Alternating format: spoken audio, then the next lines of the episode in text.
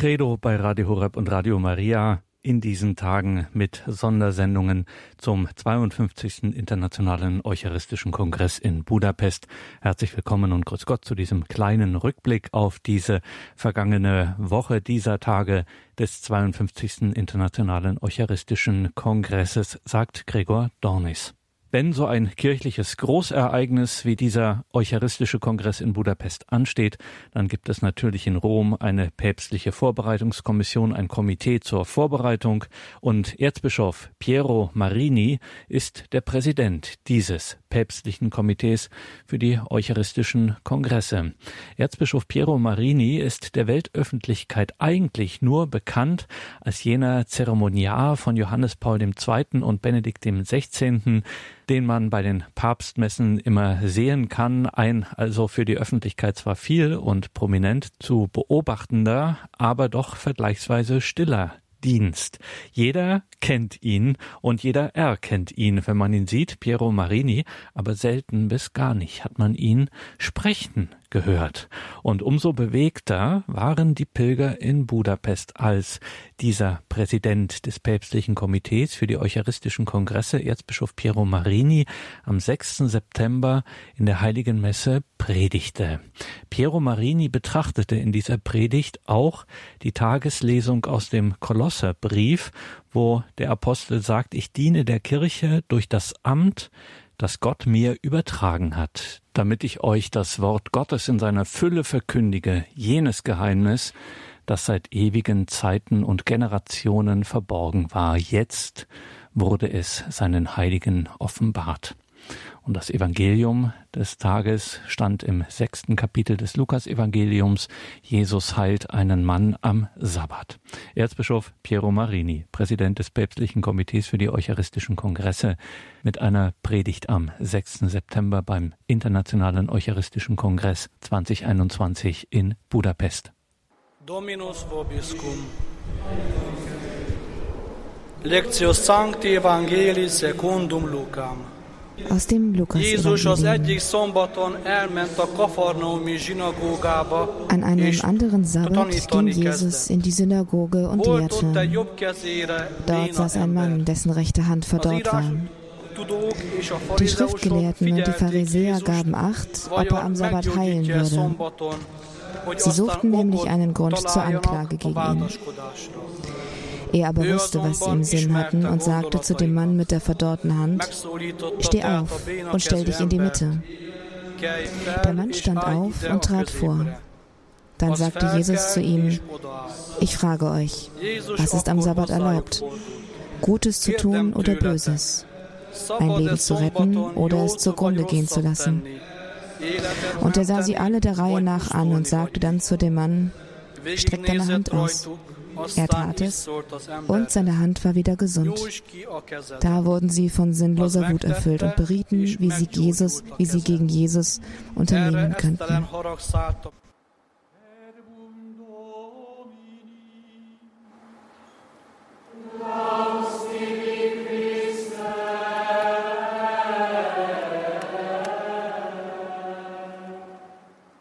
Cristo è il mistero di Dio, ci dice oggi l'Apostolo Paolo, cioè il disegno di Dio nascosto da secoli. Sagt uns der Apostel Paulus heute. Das heißt, er ist der Plan Gottes, den er für uns seit Ewigkeiten und Generationen vorbereitet hat und der sich nun seinen Heiligen offenbart.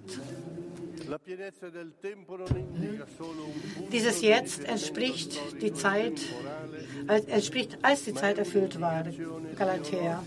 Die Fülle der Zeit ist nicht nur ein einzelner Punkt in der Geschichte, sondern auch ein theologischer Begriff.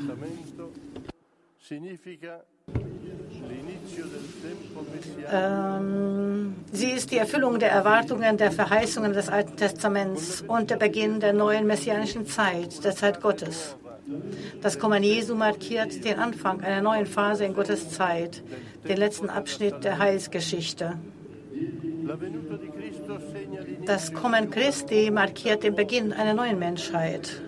Mit Adam fing für die Menschheit das Zeitalter der Sünde und des Todes an. Aber Christus, als die Fülle der Zeit gekommen war, läutete für die Menschheit das Zeitalter der Vollendeten ein. Wir alle gehören zu dieser neuen Menschheit.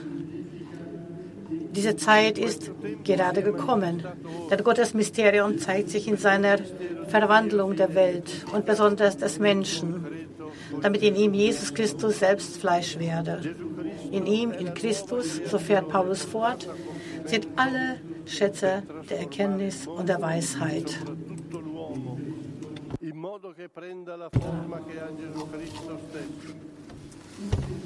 lui, in Cristo, das Heil, das von Christus ausgeht, betrifft jetzt nicht nur Israel, sondern alle Völker, jeden einzelnen Menschen. Euer Leben, sagt der heilige Paulus, besteht im Ostergeheimnis Christi. Das heißt, in seinem Tod und seiner Auferstehung. Und daher ist er Träger der Hoffnung für die Welt.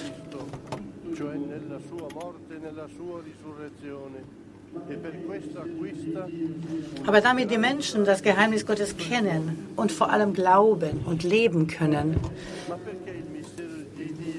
ist es notwendig, dass jemand dieses Geheimnis verkündet. Der apostolische Dienst beschränkt sich jedoch nicht auf die Verkündigung, sondern schließt auch das Zeugnis ein, insbesondere das Zeugnis, das vom Leiden begleitet wird, sagt Paulus. Paulus ist sich der Verbindung zwischen der Liebe und dem Kreuz durchaus bewusst. Für die Verkündigung des Geheimnisses Gottes musste Paulus Mühsal, Gefangenschaft und auch Schläge ertragen. Es stimmt zwar, dass die Erlösung vollkommen ist, aber die ist auch notwendig, damit sie die Menschen erreicht. Und sie kann die Menschen nicht erreichen, ohne dass jemand den Preis bezahlt, dass er dafür leidet. Es ist also die Aufgabe des Apostels, diesen Preis zu zahlen, damit Gottes Plan in vollem Umfang verwirklicht werden kann. Ich will, dass ihr wisst, wie sehr ich für mich für euch bemühe und für alle, die mich nicht persönlich kennen, damit sie im Herzen gestärkt und in der Liebe vereint zum vollen Reichtum der vollkommenen Erkenntnis gelangen zur Erkenntnis des Geheimnisses Gottes Christus.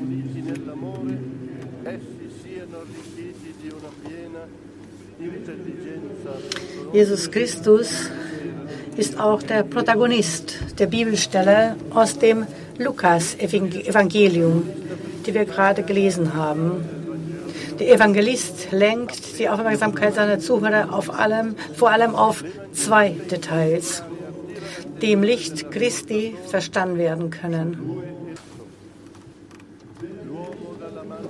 Der Evangelist erzählt uns nichts über die Absichten des Mannes mit der verdorrten Hand. Er scheint nicht in die Synagoge gegangen zu sein, um Jesus zu bitten, seine Hand zu heilen.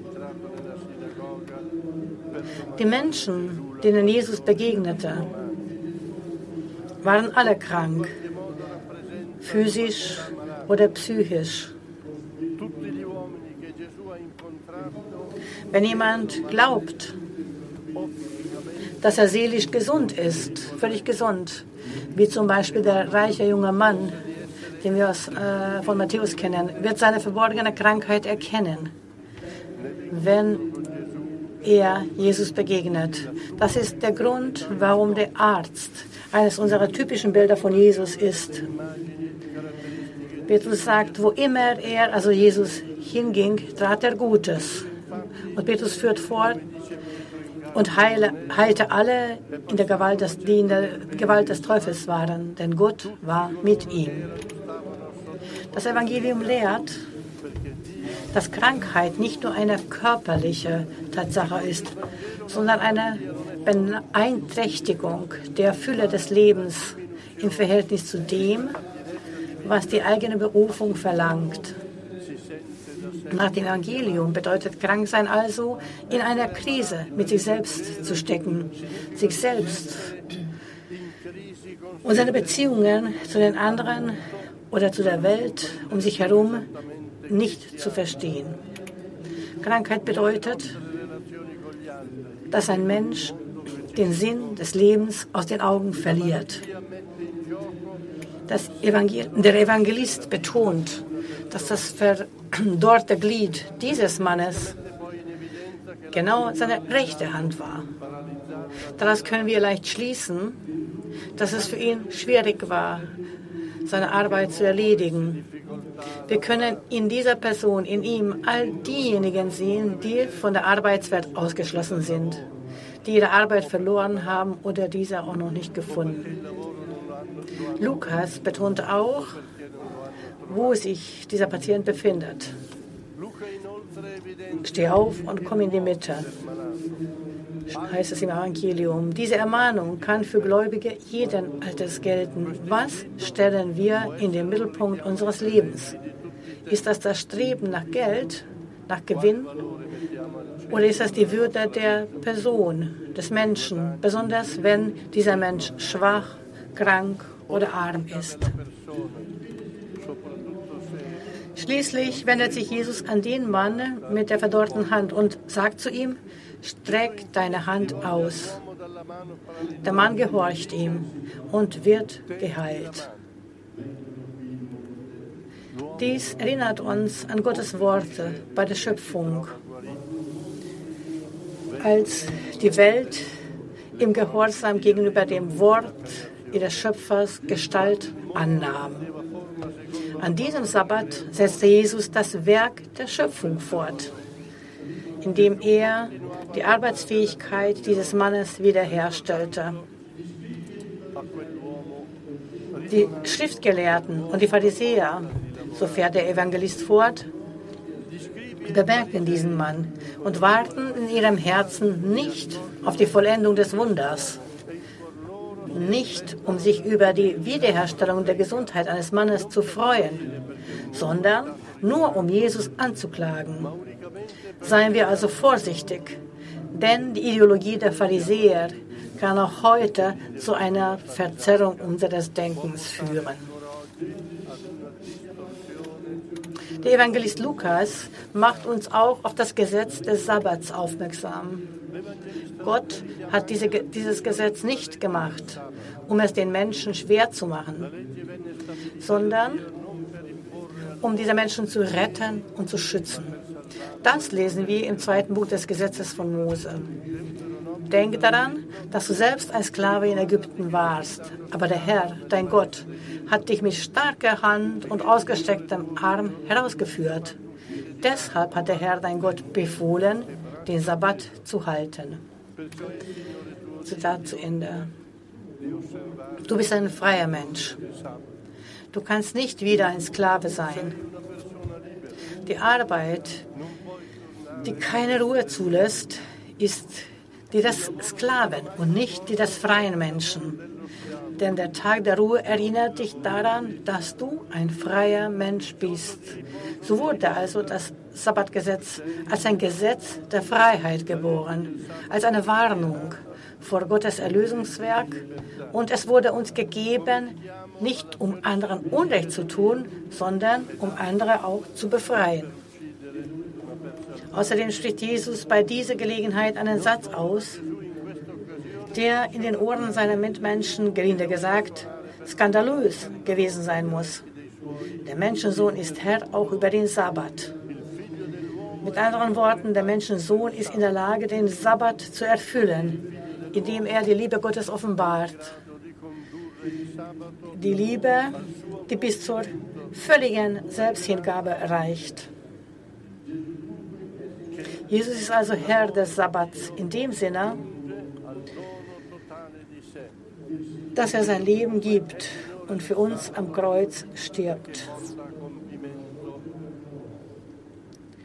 Die Offenbarung der Liebe Gottes könnte nicht intensiver sein. Das Gesetz des Sabbats ist nichts anderes als das Gesetz der Liebe, das Gesetz der Lebenshingabe. Deshalb erwartet der Sonntag viel mehr von uns, als der Sabbat von den Juden, von den Juden erwartet. Der Sonntag erinnert den Christenmenschen daran, dass er heute die Liebe Gottes feiert, der sich in Christus für ihn hingegeben hat und dass er dieser Liebe entsprechend leben muss. Mit den Gesten der Liebe, die er am Sabbat vollzieht, will Jesus alle auf den Sonntag vorbereiten, auf einen Sonntag, der den Sabbat ersetzen und vollenden soll. Für Christen ist der Sonntag ein Tag der Liebe. Das Gesetz der Liebe umfasst den Sonntag und insbesondere, den die, insbesondere die Eucharistie, die das Herzstück des Sonntags ist. Am Sonntag feiern wir die Eucharistie. Es ist der Tag, an dem wir feiern, dass das Heil gekommen ist, dass Gott die Liebe offenbart hatte, dass das Bedürfnis nach Liebe, das Gott uns gegeben hat, ist die Grundlage für das Bedürfnis nach Liebe, das wir uns gegenseitig geben müssen. Die Eucharistie führt uns dazu, das Gesetz der Liebe zu erfüllen, das wir vom Herrn empfangen und von dem Herrn erwartet, dass wir es an andere dass wir empfangen und von dem, von dem der Herr von uns erwartet, dass wir es weitergeben. Die Worte Jesu. Streck deine Hand aus. Diese werden heute zu Beginn des 52. Eucharistischen Kongresses in Budapest zu uns gesprochen. In der heutigen Messe, wenn der göttliche Arzt auf uns zukommt, wird uns bewusst, dass die Eucharistie, die wir von unseren Sünden gereinigt empfangen, in erster Linie nicht ein Sakrament für die Gerechten ist, sondern ein Wegweiser für uns Sünder.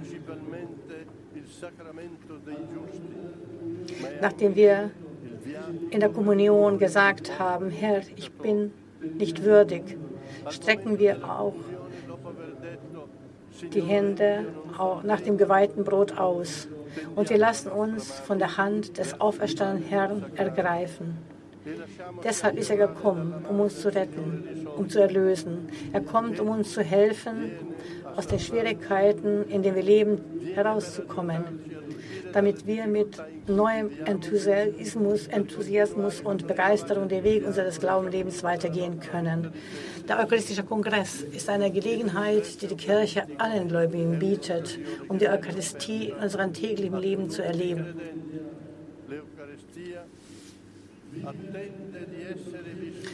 Wenn wir die Liturgie erleben, die wir gemeinsam feiern, dann bedeutet das, aus dem zu leben, was die Liturgie uns offenbart. Das heißt, die Vergebung der Sünden, die wir erbitten und empfangen.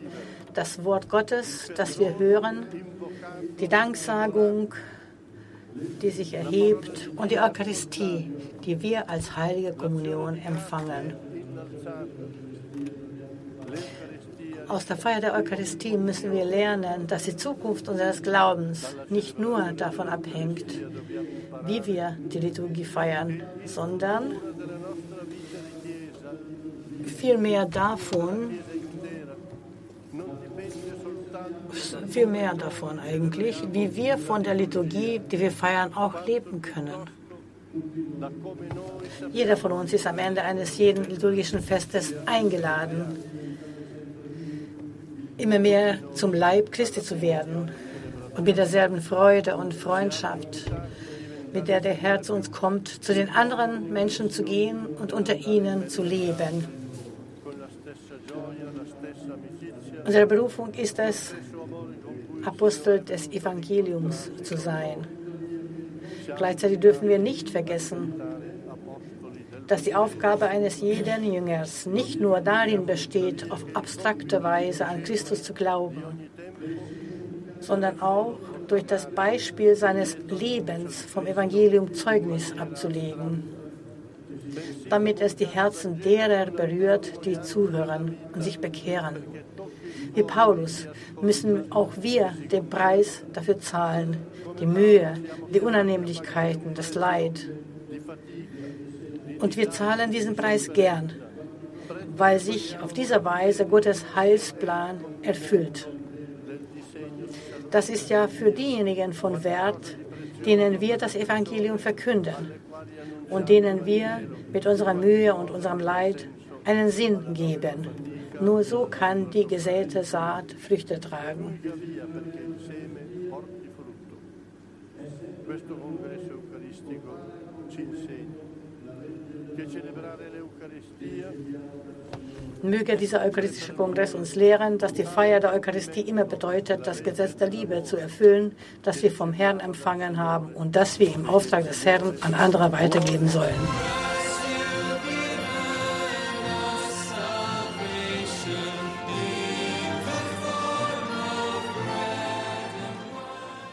Erzbischof Piero Marini, der Präsident des Päpstlichen Komitees für die Eucharistischen Kongresse beim 52. Internationalen Eucharistischen Kongress in Budapest. Immer mehr zum Leib Christi werden, das Gesetz der Liebe erfüllen, das wir vom Herrn empfangen haben und das wir im Auftrag des Herrn an andere weitergeben sollen. So sagt es Erzbischof Piero Marini und das können auch viele Jugendliche in Budapest beim 52. Internationalen Eucharistischen Kongress unterschreiben. Jetzt stehe ich hier mit Noemi, sie ist 16 Jahre alt, sie ist ja mit ihren drei weiteren Freundinnen hier beim Eucharistischen Weltkongress und ja, auch ihre Schulklasse wird noch kommen am Freitag und sie hat sich auch bereit erklärt, uns zu erzählen, was Eucharistie für sie bedeutet. Aber zuerst möchte ich dich fragen, warum bist du überhaupt hier? Hát nagyon érdekel Jézus, és a kongresszusra nagyon el szerettem volna jönni, mivel egy életre szóló élmény, és ilyen az ember életében csak egyszer adatik meg. Mich interessiert Jesus. Ich will Jesus begegnen und vor allem dieser eucharistische Kongress, dass er jetzt hier in Budapest stattfindet. Das ist ein einzigartiges Erlebnis, ein lebensveränderndes Erlebnis und deswegen freue ich mich hier zu sein. Was bedeutet für dich Eucharistie? Hát ez egy nehéz kérdés. Egy megnyugvás, és, és egy szeretetet sugároz számomra, és amikor meglátom és letérdelek előtte, akkor tudom, hogy egy jó helyre érkeztem meg. Es bedeutet für mich Ruhe und ich verspüre die Liebe, die mich da erwartet. Vor allem, wenn ich dann hinkomme und mich vor ihr hinknie und ich wirklich weiß, ich bin hier am richtigen, an einem guten Ort. Gibt es einen Moment in der Heiligen Messe oder gab es schon für dich einen Moment, als du die Kommunion empfangen hast, wo du Christus wirklich verspürt hast und wie war das für dich? Igen, volt velem. Ilyen pont a Szent István bazilikában, és egy hatalmas életre szóló élmény leírhatatlan szavakkal, amikor így elönt a boldogság, és azt érzed, hogy szeretve vagy. Ja, hatte ich tatsächlich. Ähm, hier in der Stephanskirche im Stephansdom in Budapest. Und das war ein lebensverändernder Moment, wo ich einfach also in einer Zustand der Glückseligkeit war, so komplett glücklich, weil ich wusste, ich werde geliebt. Vielen Dank, Naomi, dass du für mit mir das Interview gemacht hast und ich wünsche dir, dass du auch diese Woche Christus begegnest und auch im Glauben noch wachsen kannst. Köszönöm. Én köszönöm a lehetőséget.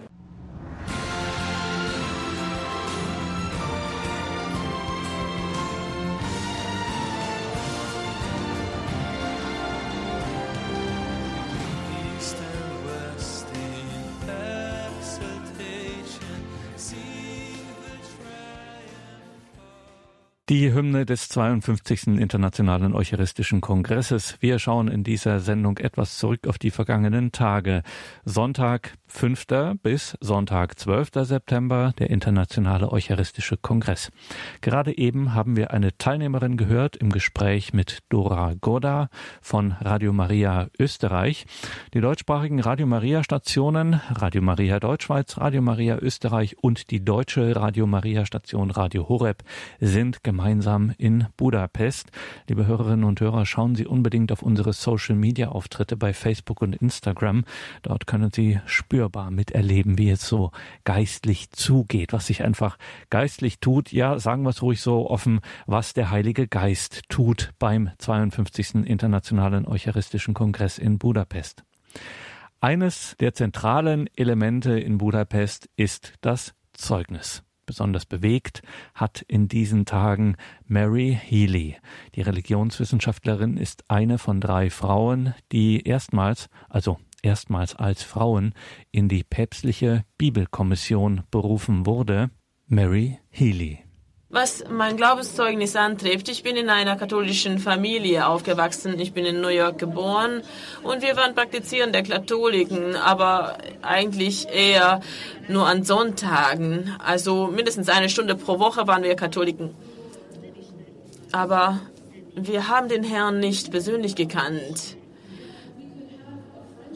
Wir haben ihn nicht gekannt und wir wussten nicht, dass wir mit ihm eigentlich Freunde sein können. Und ich hatte keine persönliche Erfahrung mit ihm. Als ich zwölf war, haben meine Eltern an Exerzitien teilgenommen, wo sie Jesus persönlich begegnet sind. Und da hat sich alles verändert. Und meine Mutter hat sich ganz einfach in Jesus verliebt. Und das hat unser ganzes Leben durcheinander gebracht und verändert. Und ich habe diesen radikalen Wandel in ihr gesehen und denselben Wandel habe ich auch in meiner Person erlebt. Aber ich habe nicht gewusst, wie ich beten sollte, wie ich ein Verhältnis zu Gott erbauen sollte, wie ich meinen Glauben, mein Glaubensleben fortsetzen sollte unter all dem Stress, den ich an der Universität als Studentin erlebt habe. Deswegen habe ich ein bisschen angefangen, mich von Gott zu entfernen. Und ich habe so allmählich eine Leere in mir empfunden, die ich fast auslassen konnte. Also das war wie ein leeres Loch in mir und ich hatte den Eindruck, als wäre ich in einer syrischen Wüste. Ich habe mich von Gott entfernt und ich hatte keine Ahnung, wie ich ihn wiederfinden sollte. Ich glaube, auch heutzutage gibt es sehr viele und auch vielleicht hier in diesem Saal, die eine ähnliche Erfahrung erlebt haben, wo man einfach nicht weiß, wie man den Herrn finden sollte, Gott finden sollte, wie man seine Gegenwart auf eine wirklich spürbare Weise in seinem Leben empfinden sollte.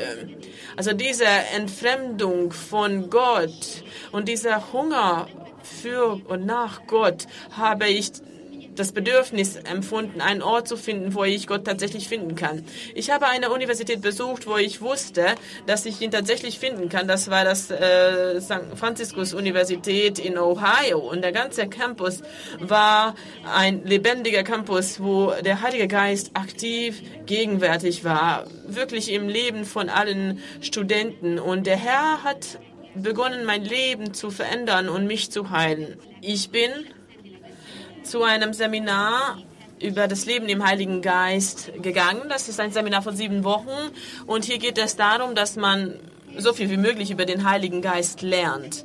Und das war eigentlich der Weg zur Taufe im Heiligen Geist. Und das ist in diesem Fall kein neues Sakrament, sondern bedeutet, dass man wirklich zu einem neuen Leben erweckt wird. Dieses Leben, was wir schon erhalten haben und das wir auch im Sakrament der Taufe und der Firmung erhalten haben, das sollte wieder belebt werden. Jesus hat zu seinen Jüngern gesagt, dass sie in dem Heiligen Geist getauft worden sind. Und die Welt, also das ist kein zusätzliches Sakrament, sondern eine Ergänzung. Wir wissen, dass äh, bei der Taufe die Menschen Wasser äh, untertauchen. Und manchmal müssen wir auch in der Liebe Gottes untertauchen.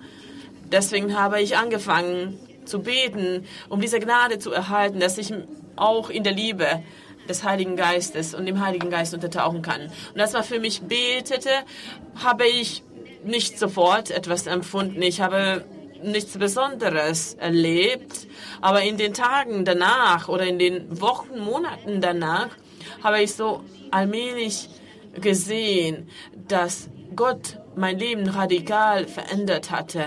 Und ich habe den Heiligen Geist kennengelernt, wie eine wahrhaftige Person, mit der ich mich unterhalten konnte, die ich zu mir einladen konnte und die angefangen hat, in meinem Leben zu wirken.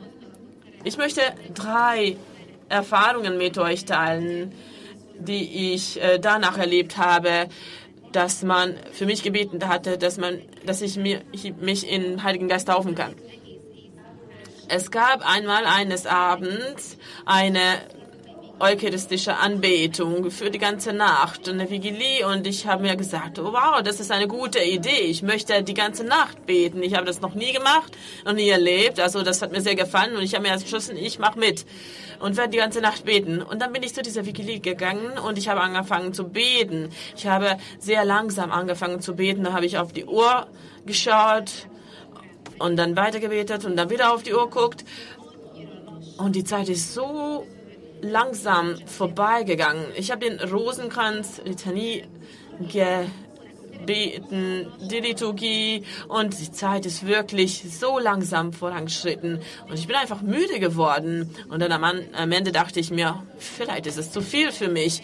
Vielleicht bin ich nicht heilig genug, um die ganze Nacht zu beten. So ging ich nach Hause. Also bin ich aus der Kapelle heraus, aber in dem Augenblick, wo ich in die Kälte der Nacht auf die Straße getreten bin und wo der Wind mich berührt hat, hatte ich die Gewissheit, dass ich es noch nie empfunden habe, dass Jesus Herr Jesus Christus, der in Demonstranz präsent ist, der auch in mir präsent ist. Seine Gegenwart war so klar zu spüren, das war mit den Händen zu greifen. Und ich wusste in dem Augenblick, dass ich ein lebendiges Tabernakel bin und dass wir alle lebendige Tabernakel im Herrn sind, der unter uns und in uns anwesend ist. Und diese Lehre, die ich früher empfunden habe, ist auf einmal verschwunden gewesen. Und die Präsenz, die Gegenwart Gottes, die ich da gespürt habe, hat mich seitdem nicht verlassen. Es ist ja nicht so, dass ich das immer hand, äh, also greifbar äh, spüre, aber ich weiß, dass seine Gegenwart mit mir ist. Eine andere Erfahrung, als ich mit einer Gruppe von Studenten nach Florida gereist bin, das war in ähm, dem Frühlingsurlaub äh, und in der Frühlingspause in der Schule und das machen sehr viele Studenten in Amerika. Sie gehen sehr gerne nach äh, Florida und machen Party und allerlei unmoralische Taten dort. Aber unsere Gruppe ist nach Florida gereist, um zu evangelisieren. Und wir sind äh, zu der Küste, an den Strand und wir haben angefangen, mit den Leuten zu reden. Also das war ein bisschen erschreckend für mich. Ich hatte ein bisschen Angst, weil es auch wirklich feindlich gestimmte Menschen gab, die uns sofort weggeschickt haben. Aber andere haben uns zugehört und es war wunderbar zu sehen, wie sie sich geöffnet haben, wie sie angefangen haben zu weinen. Wir haben ihnen aus dem Evangelium gelesen. Und eines Nachts ähm, waren wir in einer Kirche und haben ein Lied gesungen mit äh, dem Refrain erlebt, erlebt, erlebt. Und als wir dieses Lied gesungen haben, wusste ich plötzlich ganz gewiss, zutiefst in meiner Existenz, dass Jesus Christus lebt, dass Jesus Christus auferstanden ist und das hat alles verändert. Das ist die größte frohe Botschaft, die man jemals auf der Welt gehört hatte. Er lebt und das bedeutet, dass der Tod nicht das letzte Wort ist. Und ich wusste, dass nichts und niemals diese Gewissheit von mir nehmen kann.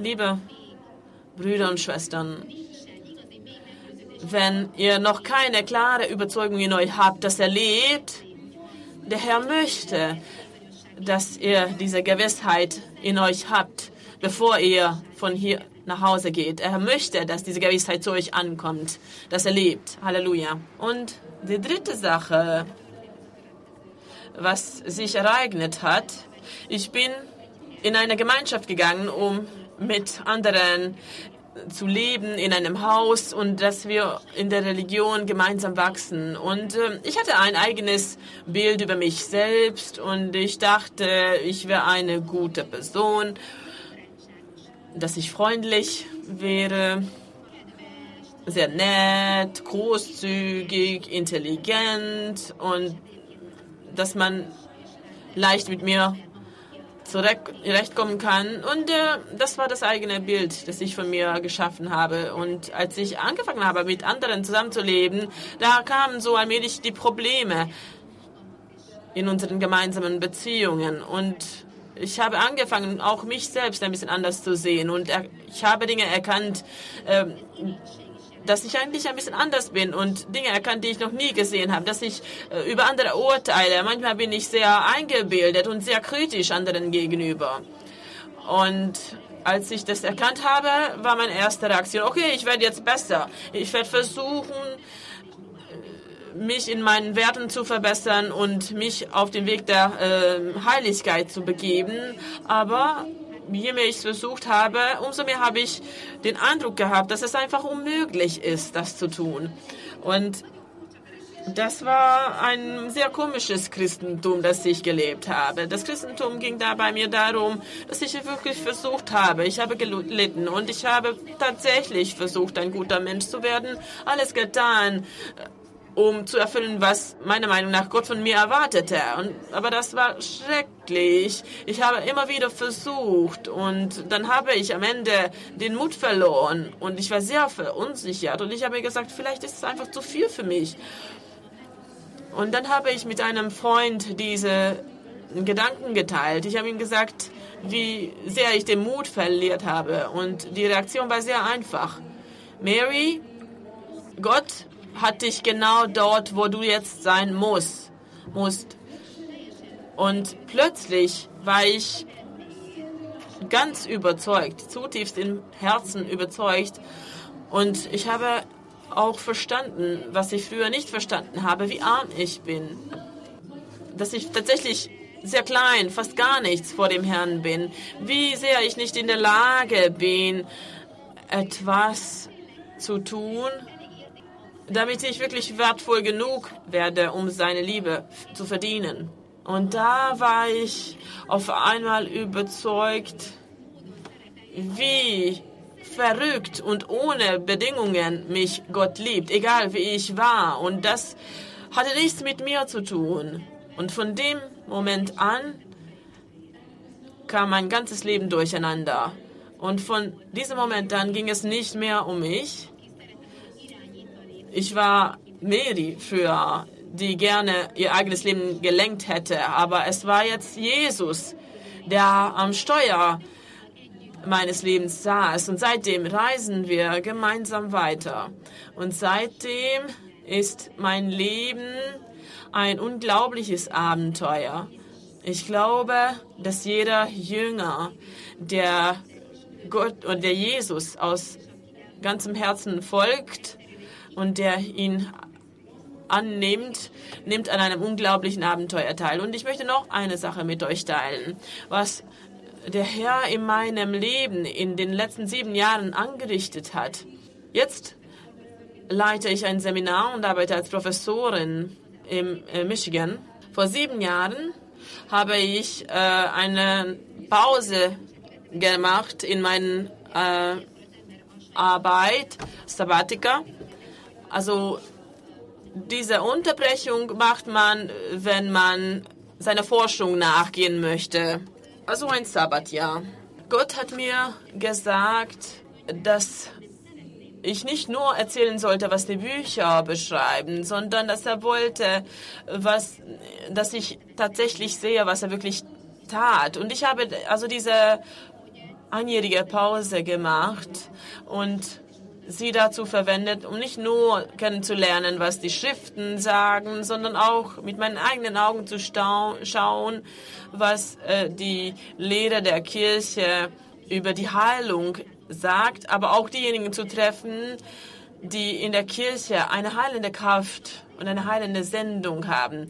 Und diese Erfahrung hat mein Leben ganz verändert, denn ich habe angefangen zu sehen, dass der Herr Jesus Christus vom ersten Tag an eigentlich von Pfingsten an, von der Entstehung der Kirche an, ständig heilt und geheilt hat. Und er will heilen, auf wunderbare Weise manchmal. Und das passiert viel häufiger, als wir es denken würden. Und das ist wirklich etwas Übernatürliches, wenn man das Wirken Gottes sieht. Und er spricht mit mächtigen Worten zu uns. Er ist aktiv in unserem Leben, in seinem übernatürlichen Wesen. Und das ist eigentlich nichts Besonderes. Das ist einfach das christliche Leben und das wird uns von unserer christlichen Tradition übergeben.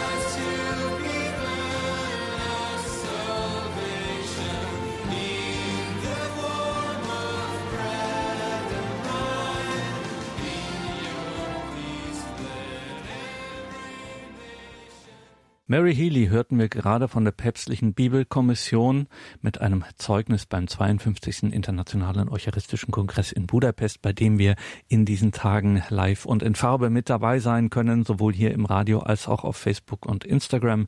Liebe Hörerinnen und Hörer, das war in dieser Sendung nur der erste Teil des Zeugnisses von Mary Healy. Sie sprach noch über den Zusammenhang von Vergebung und Heilung. Das muss man auf jeden Fall gehört haben. Und das kann man auch ganz einfach in unserer Medien Mediathek unter Sondersendungen und Events. Dort finden Sie auch die vielen weiteren Beiträge und Highlights des Internationalen Eucharistischen Kongresses. Nicht zu vergessen unsere Online-Berichterstattung vom Team der deutschsprachigen Radio Maria Stationen auf Facebook und Instagram.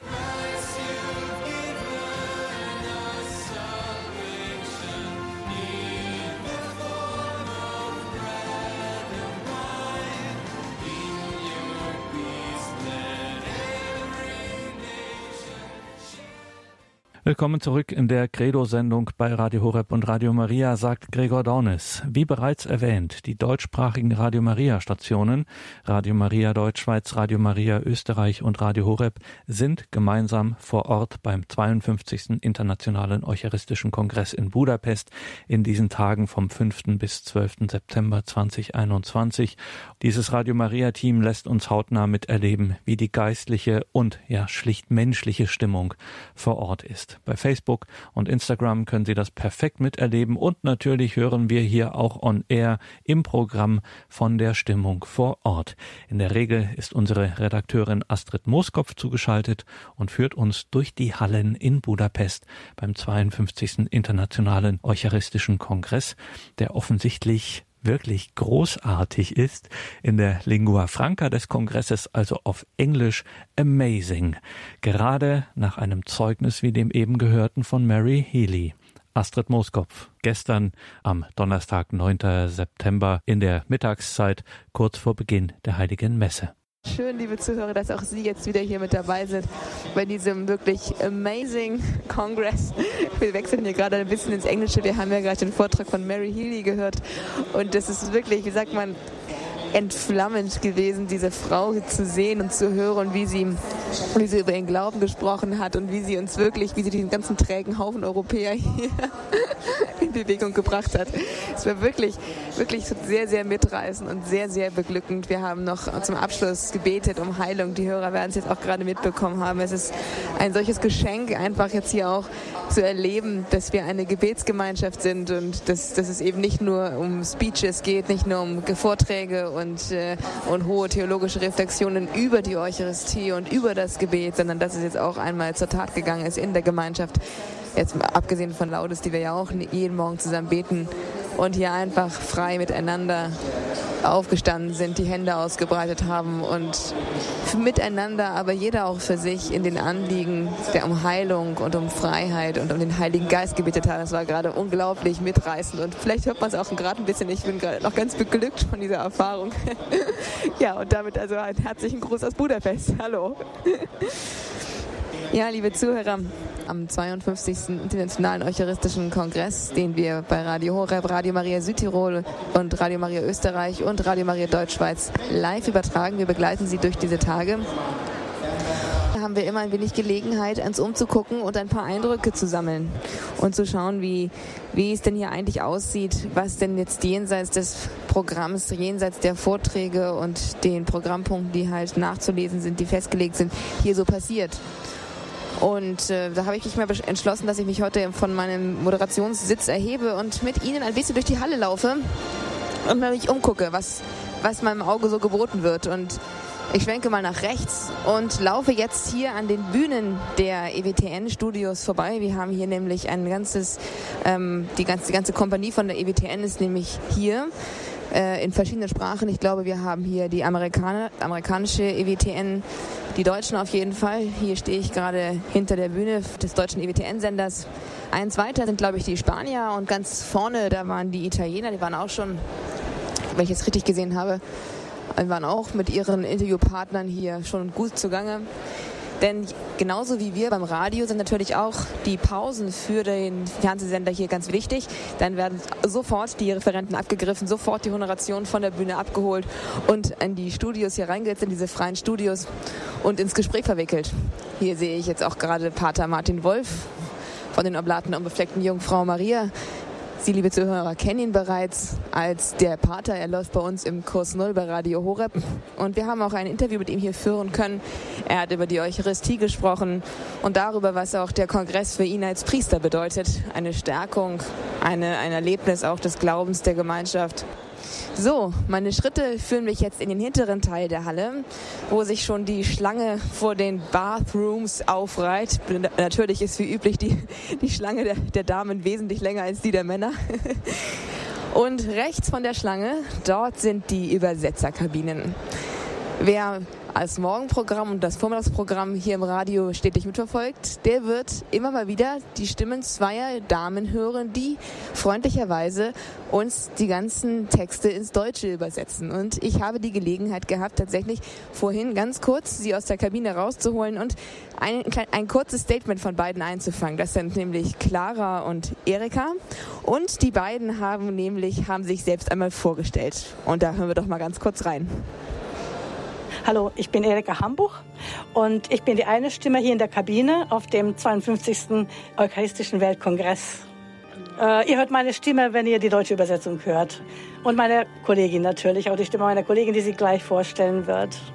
Ja, und ich bin die zweite Stimme dann in der Kabine, die Clara, Clara Peer. Und ich freue mich sehr dabei zu sein. Wir haben sehr lange vorbereitet und ich hoffe, dass ihr auch mit unserer Leistung zufrieden seid.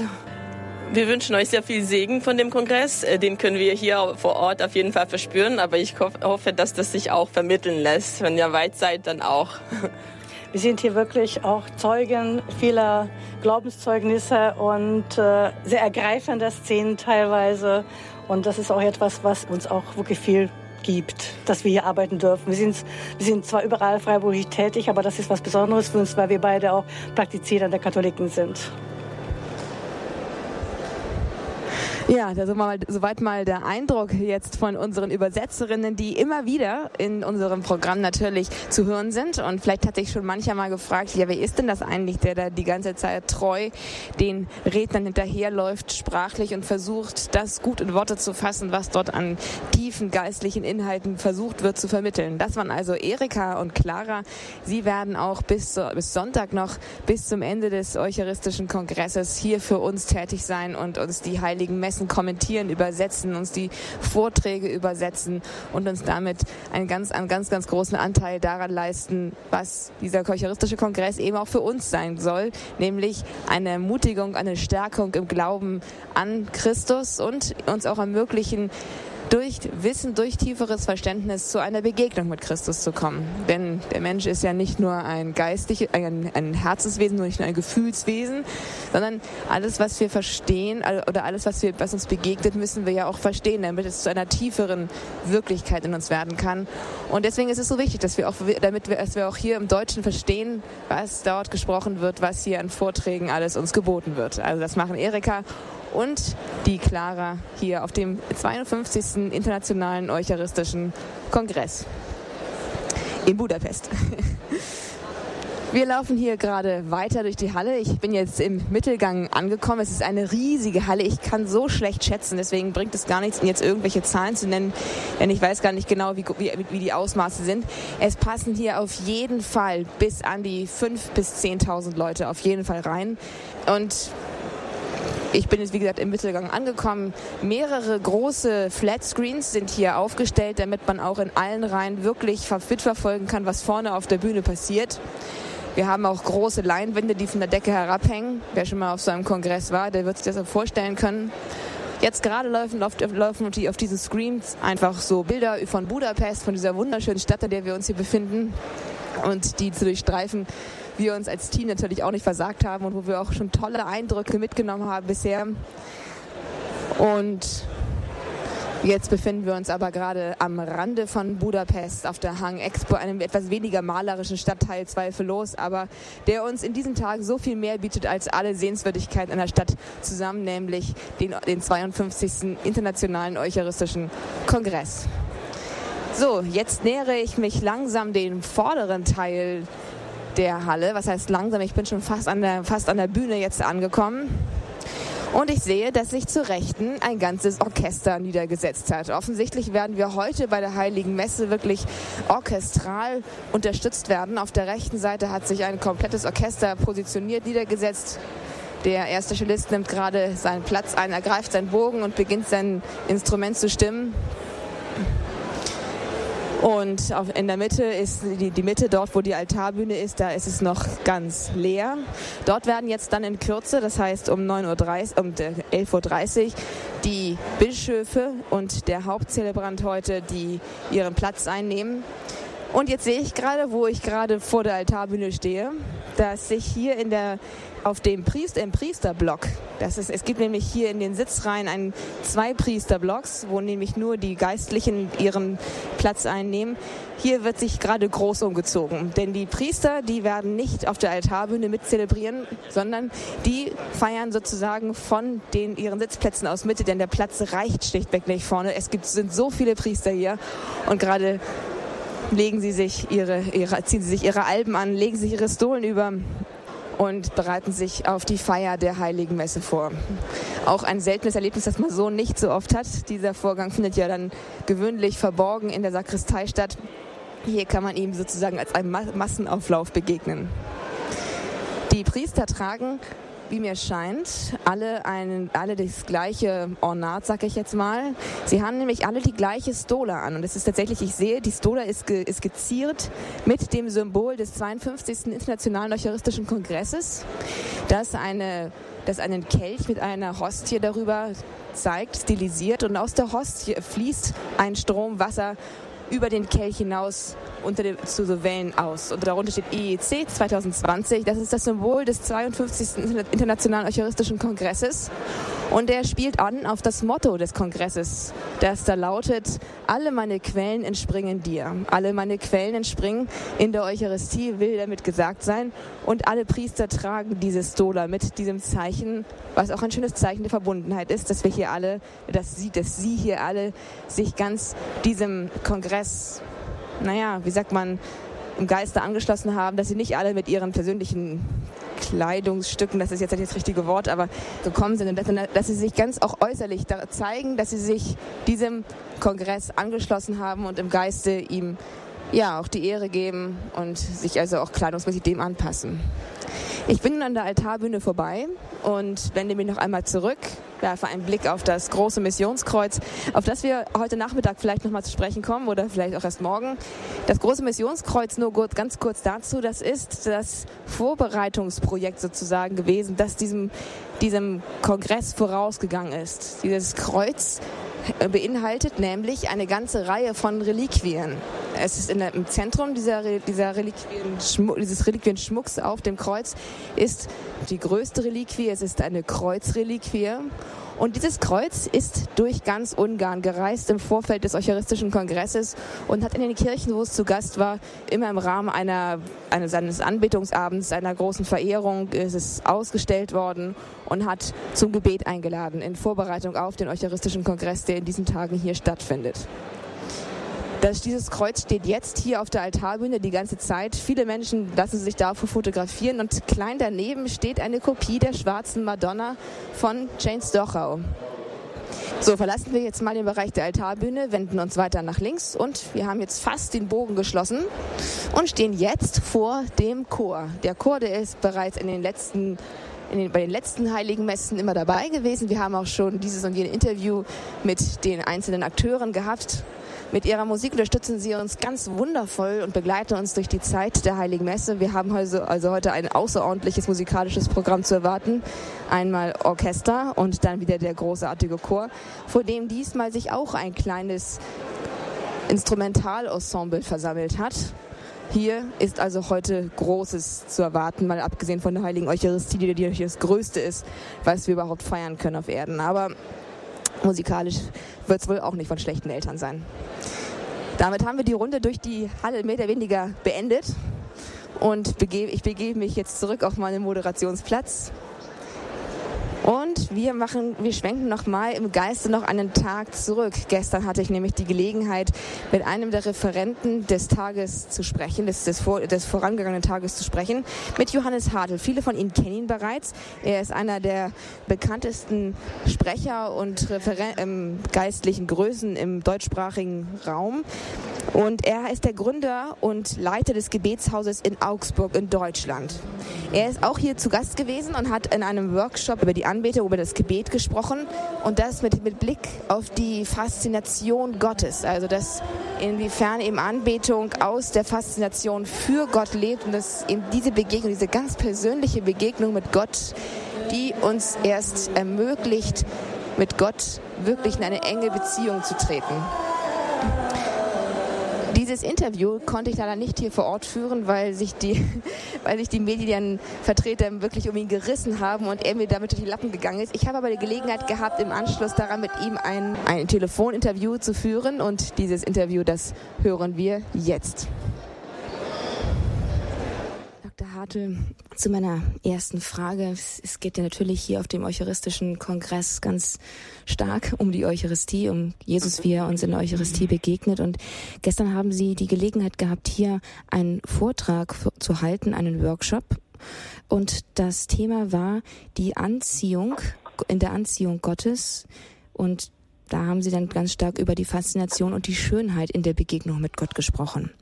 Genau. Ähm, meine erste Frage ist, inwiefern ist denn nun eigentlich die Eucharistie in dieser Begegnung mit Gott für Sie zentral? Welchen Platz hat die Eucharistie im Glauben? Welchen Platz hat die Eucharistie in der Begegnung mit Gott?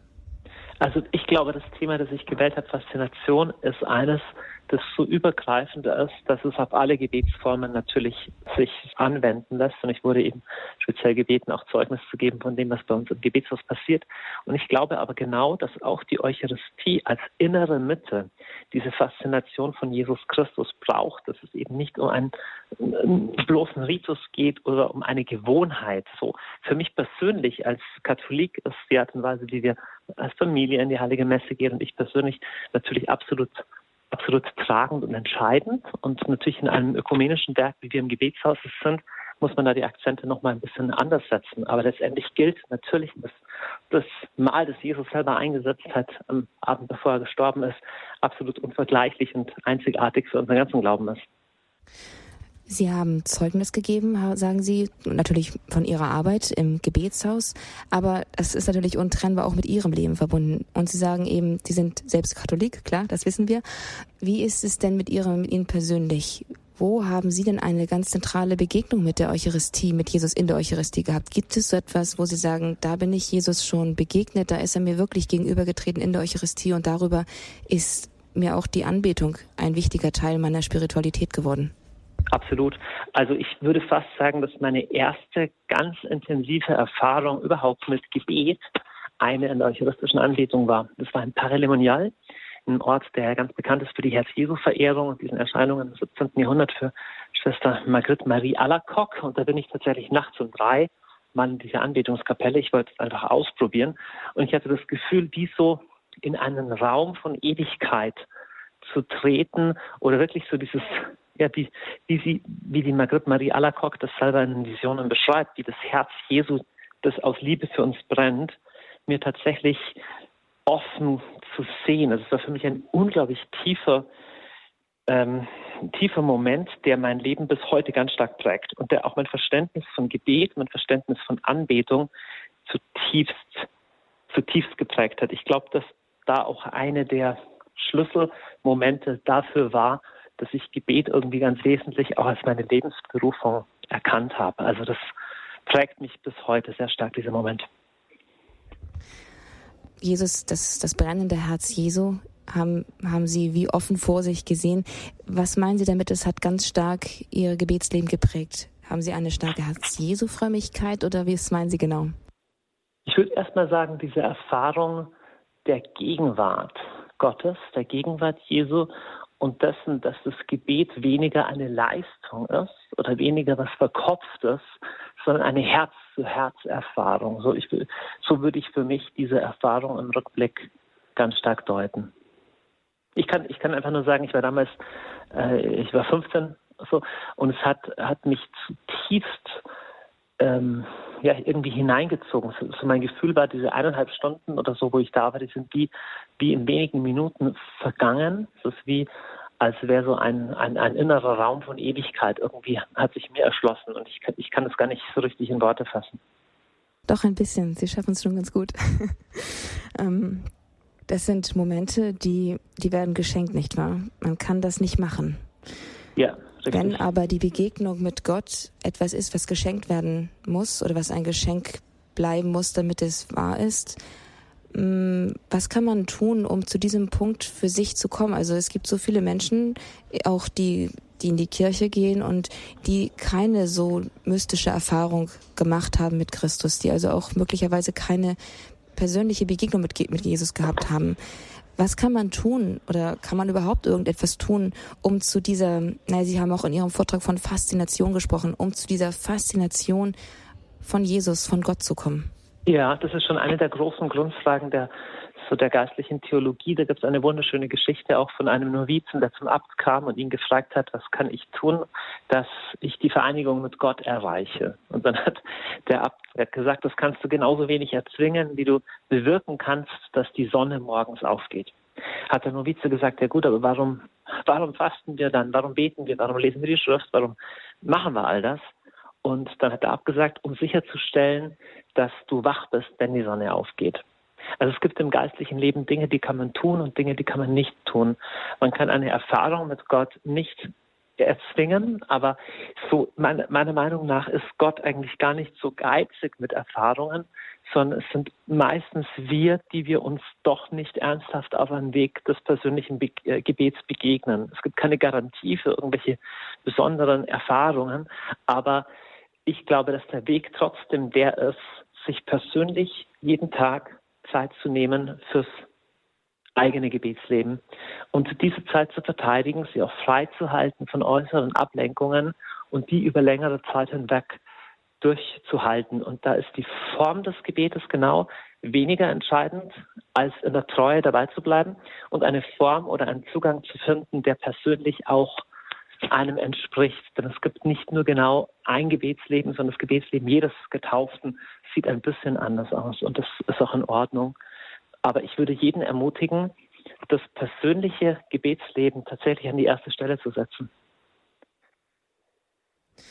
Also kann es auch sein, also ist es, ist es durchaus auch ein Weg, bevor man eine persönliche Begegnung mit Christus hatte, ein Gebetsleben zu kultivieren und dann so sicher wie die Sonne aufgeht, wird auch irgendwann eine Begegnung mit Christus kommen? Oder, oder hält man überhaupt so ein Gebetsleben durch, ohne eine Begegnung mit Christus am Anfang gehabt zu haben? Das kommt darauf an, was man als Begegnung mit Christus genau bezeichnet. Also ich, ich bin dagegen, dass wir uns vorstellen, dass es immer wahnsinnig emotional oder sich wahnsinnig mystisch anfühlen müsse, auch von einem biblischen Text angesprochen zu sein. Zum Beispiel ist eine Begegnung mit Christus, ja, und auch ein Gebet, das manchmal einfach treu, trocken ist, ist auch eine Begegnung mit Christus auf andere Art und Weise. Ja. Also was die Gefühle machen, was da spürbar wird davon, ist im letzten nicht in unserer Hand. Aber ich bin trotzdem der Meinung, dass wir, wenn wir uns entschieden ausstrecken nach Jesus und Zeit einräumen fürs persönliche Gebet, dann wird sich was im Herzen und wird sich was im Leben ändern. Und im letzten geht es nicht um die einzelne Erfahrung, sondern um diese um Umgestaltung unseres Wesens, diese Umgestaltung in Christus letztendlich. Dr. Hartl, Ihre Mission, Ihre Berufung ist es, sich mit Glaubensvorträgen, Speeches, Zeugnissen auch an die Freikirchen zu wenden oder auch an jene, die vielleicht noch keinen Zugang zum Glauben gefunden haben bisher. Mm, die Eucharistie ist da schon ein bisschen was für ein Inner Circle, hat man den Eindruck manchmal. Ähm, glauben Sie, dass die Eucharistie in, auf lange Sicht dennoch das, das Einheit schaffende Element ist, das nötig ist, um eine Einheit von Kirche, von Glaubensgemeinschaft über die Konfession hinaus zu, zu bekommen? Oder braucht es dafür die Eucharistie eigentlich nicht? Also wenn wir Katholiken treu die Eucharistie verehren, dann werden wir auch eines Tages im Himmel mit den Freikirchlern zusammensitzen und die haben gar, gar niemals einen Fuß in eine Anbetungskapelle gesetzt. Also da stellen Sie jetzt zwei Fragen. Das erste, ob die Eucharistie ein, ein Weg hin zur Einheit ist. Und das ist meine Antwort ein klares Nein. Und die zweite Frage, die Sie stellen, ist, heißt es aber, dass es als Ziel nicht, nicht, nicht das ist, wo, wo wir hinwollen oder wo Jesus hin will, da würde ich sagen, doch das Ziel auf jeden Fall. Also der Weg kann nicht sein, mit dem zu beginnen, was wir eben gerade nicht in Fülle gemeinsam haben. Die Mahlgemeinschaft zwischen den christlichen Kirchen ist auf, auf traurige Weise eben nicht ganz vorhanden. Deswegen können wir mit unseren Bemühungen um Einheit da nicht beginnen, müssen woanders beginnen. Das Ziel ist als Wunsch selbstverständlich da. Jesus betet in der Nacht, bevor er stirbt, das ist ja auch die Nacht des letzten Abendmahls, um die Einheit seiner, seiner Gläubigen. Wie genau das aber kommt, wie diese Einheit am Schluss aussehen wird und was das für die Eucharistie heißt, ich denke, das ist eine unfassbar komplexe Frage, aber nicht zwingend eine, die wir jetzt schon fertig beantworten müssen, um überhaupt anzufangen, auf einen Weg der Einheit zu gehen. Ist es aber Ihr Wunsch, dass eines Tages alle vor der Eucharistie beten können? Also grundsätzlich sollte der, der Wunsch von jedem, von jedem, der Jesus folgt, sein, dass seine, seine, seine Gläubigen eins sind. Und diese Einheit bedeutet natürlich auch die, die, die Mahlgemeinschaft von der Eucharistie. Es wäre sehr eigenartig, sich das nicht zu wünschen. Das sagt Johannes Hartl, Gründer und Leiter des Gebetshauses in Augsburg. Und er war auch hier auf dem 52. Internationalen Eucharistischen Kongress in Budapest zu Gast. Er hat einen Workshop gehalten und ich hatte Gelegenheit, im kurzen Nachhinein mit ihm ein Interview zu führen, das Sie jetzt soeben gehört haben. Dieses Interview können Sie natürlich auch nachhören in Kürze auf unseren Internetseiten auf horeb.org, auf radiomaria.at und auf der Seite von Radio Maria Deutsch Schweiz. Und natürlich auch auf unseren sozialen Medien. Da werden wir das auch in der einen oder anderen Weise noch irgendwie verarbeiten.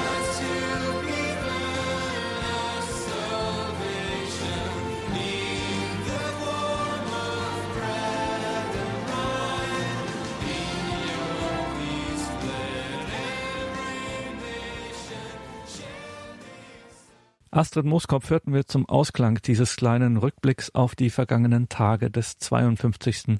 Internationalen Eucharistischen Kongresses in Budapest, gemeinsam mit den Kolleginnen aus der Weltfamilie von Radio Maria, zu der Radio Horeb gehört, also gemeinsam mit den Kolleginnen von Radio Maria Deutschschweiz und Radio Maria Österreich, ist Astrid Moskop für uns vor Ort in Budapest beim Internationalen Eucharistischen Kongress und lässt uns mit dabei sein bei diesem wohl wichtigsten weltkirchlichen Ereignis des Jahres 2021, nicht nur in ihren Reportagen im Radio, sondern vor allem auch auf Facebook und Instagram. Schauen Sie dort vorbei, liebe Hörerinnen und Hörer. Ja, und dass das alles so möglich ist, dass wir hier in der Radiofamilie so intensiv teilnehmen können, auch ohne selbst in Budapest vor Ort zu sein, dass wir so intensiv teilnehmen können im Radio und online. Das machen Ihre Gebete und Ihre Spenden möglich, liebe Hörerinnen und Hörer. Vergelt's Gott dafür, dass wir hier miteinander beten und feiern können, gemeinsam leben mit Gott. Das wäre geistlich unmöglich ohne Ihr Gebet, materiell unmöglich ohne Ihre Spende. Danke. Viel Freude hier im weiteren Programm. Bleiben Sie dran. Jetzt gibt's hier die Reihe nachgehört um 21.30 Uhr. Einen gesegneten Abend und eine behütete Nacht wünscht Ihr Gregor Dornis.